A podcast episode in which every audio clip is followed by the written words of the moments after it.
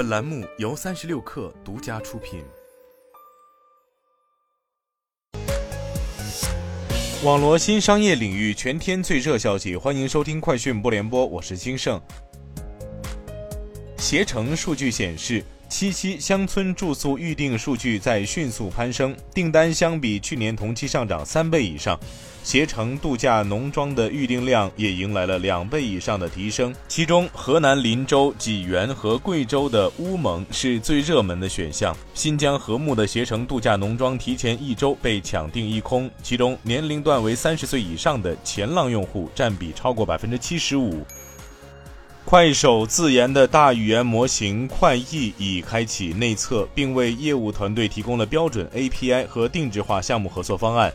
据了解，快手 AI 团队将持续迭代快译大模型，一方面将继续优化模型性能并研发多模态能力，另一方面也在推进更多 C 端与 B 端业务场景下的落地。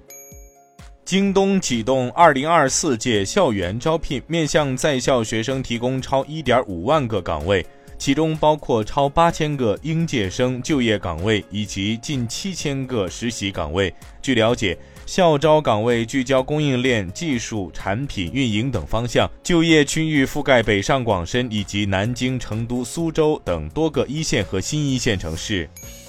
中国移动近日推出全球首款数字人状态彩铃。据介绍，用户可以设置自己喜欢的数字人形象，在好友来电接通前，更加生动地展示自己的实时状态。据了解，数字人状态彩铃已开启限时免费体验，全国用户均可在国庆假期结束前尝鲜试用。北京市卫健委日前牵头组织制定了《北京市互联网诊疗监管实施办法（试行）》，其中提出。医疗机构开展互联网诊疗活动，要加强药品管理，严禁使用人工智能等自动生成处方，严禁在处方开具前向患者提供药品。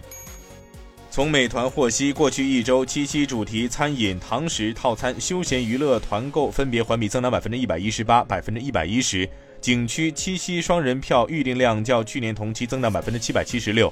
同时，领证跟拍、婚礼策划、七夕前团购订单量环比增长百分之六十，高星酒店婚宴也备受关注。据 Sensor Tower，二零二三年一月至七月，全球模拟手游内购收入接近二十七亿美元。超过百分之四十来自美国市场。在模拟手游子分类中，模拟经营游戏内购收入最高。二零二三年一月至七月，全球收入突破十三亿美元，占模拟手游总收入的近百分之五十。代表游戏包括 Township、Family Island 等。以上就是今天的全部内容，咱们明天见。